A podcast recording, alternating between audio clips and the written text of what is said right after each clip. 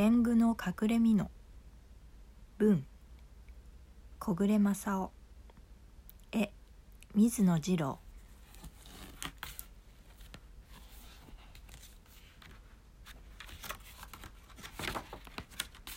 天狗の隠れ蓑。昔あるところに彦八という若者がおりました。ある日彦八は一本の竹筒を持って山道を登っていきました。山奥の天狗が隠れ蓑という不思議な宝を持っていると聞いたからです。この蓑を着ると誰からも姿が見えなくなるのだそうです。天狗から隠れ蓑を取ってやろう。彦八は山道を急ぎました。山のてっぺんに着いた彦八は竹筒を目に当てるとあちらこちら見回しながらわざと天狗に聞こえるように大きな声で言いました。遠くの町がすぐそこに見える。おあっちでは火事。こっちでは喧嘩。面白い面白い。するとどこからか天狗が現れました。彦八はしめしめと思ったけど知らんふりして騒ぎ続けました。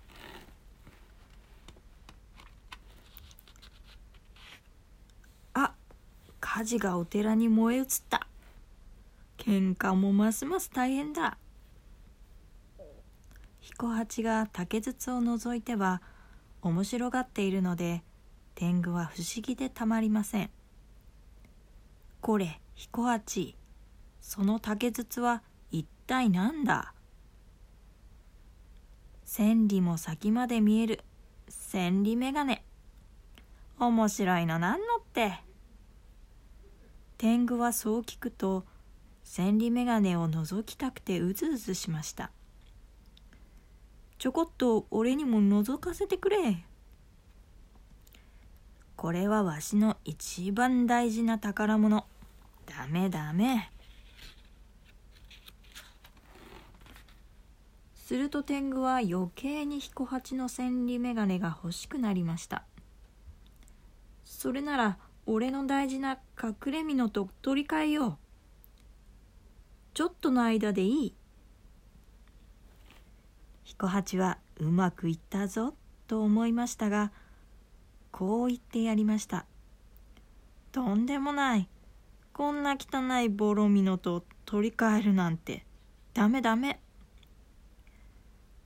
だがこの隠れ蓑は天狗しか持っていない。珍しい宝物だぞ。頼むからちょっと取り替えてくれそれほど言うならちょっとだけ。彦八は散々もったいぶって竹筒と隠れ蓑を取り替えました。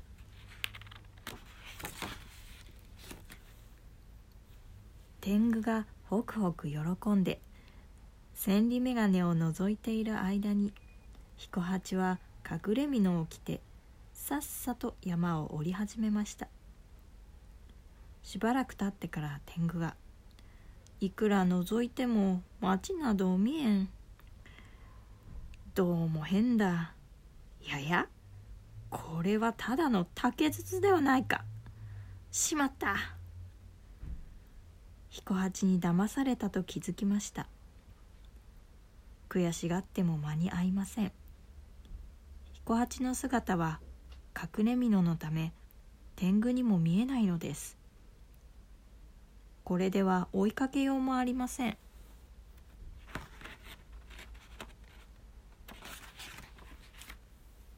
彦八は隠れ蓑を着たまま町へやってきました。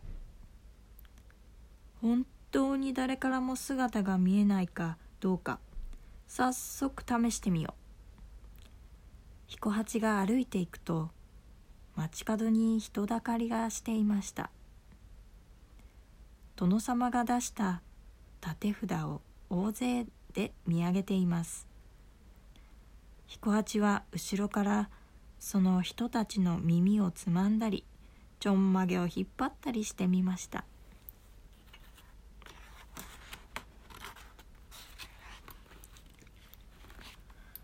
耳をつまんだのはお前だな。お前こそわしのちょんまげを引っ張ったろ。何？たちまち騒ぎが始まりました。まさか隠れ蓑を着た彦八のいたずらだなんて誰も知りません。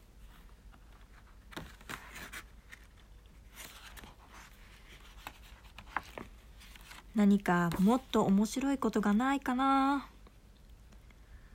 彦八が茶店の前を通ると侍がまんじゅうを食べていました。腹ペコの彦八はそのまんじゅうをお皿ごと抱えるとスターコラスターコラ駆け出しました。こらまんじゅう待て侍が追いかけてきました。でも目に見えない彦八が捕まるはずはありません。あーうまかった。腹いっぱいだ。彦八がまんじゅうを平らげて一休みしているとぽつりぽつり雨が降り出しました。こりゃあいかん。彦八は傘屋を見つけると店先の立派な傘を一本黙って借りました。彦八が傘を広げて歩き出すと傘屋が腰を抜かしました「ひゃあ傘のお化けだ!」傘だけがふわふわ歩いていくのです。町中の人がびっくりしました。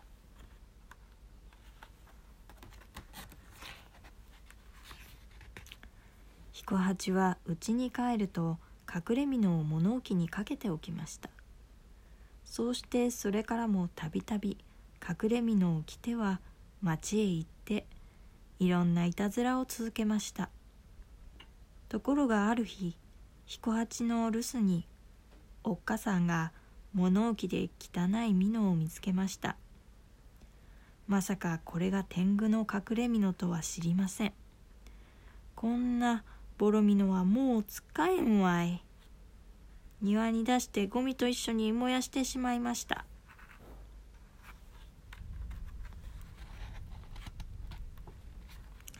さて今日はどんないたずらをしてやろうかな。彦八が物置へ行くと隠れ蓑がありません。物置中探しているとおっかさんがやってきました。あの汚い蓑なら庭で燃やしてしまったよ。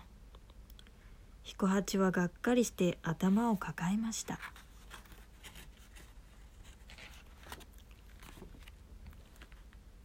そうだ燃やしても灰が残っているはず。彦八は庭に回って裸になると。試しに隠れ蓑の灰を体に塗りつけてみました。さすがは天狗の隠れ蓑です。灰になっても効き目は変わりません。灰を塗ったところからだんだん体が消え始めました。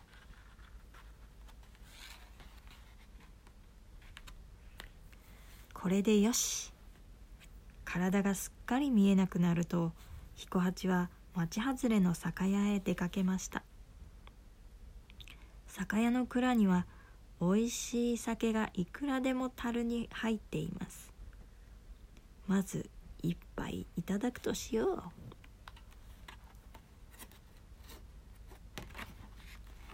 ついつい酒を飲みすぎて酔っ払った彦八はごろりと横になるといびきをかき始めました。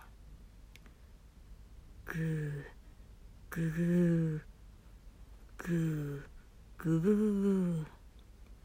ぐっすり寝込んだ彦八は酒を飲んだ時口の周りの肺が剥げ落ちたことなど気がつきません。そこへいびきを聞きつけて酒屋の番頭が駆けつけました。番頭はあんなところに口だけ見える。さては怪しいぞ。店の人たちを呼び集めました。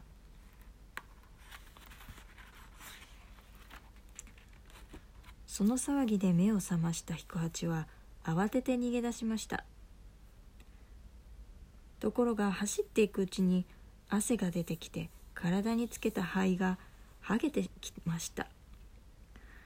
顔や肩や手がだんだんに現れてきたので「あ彦八丼だ。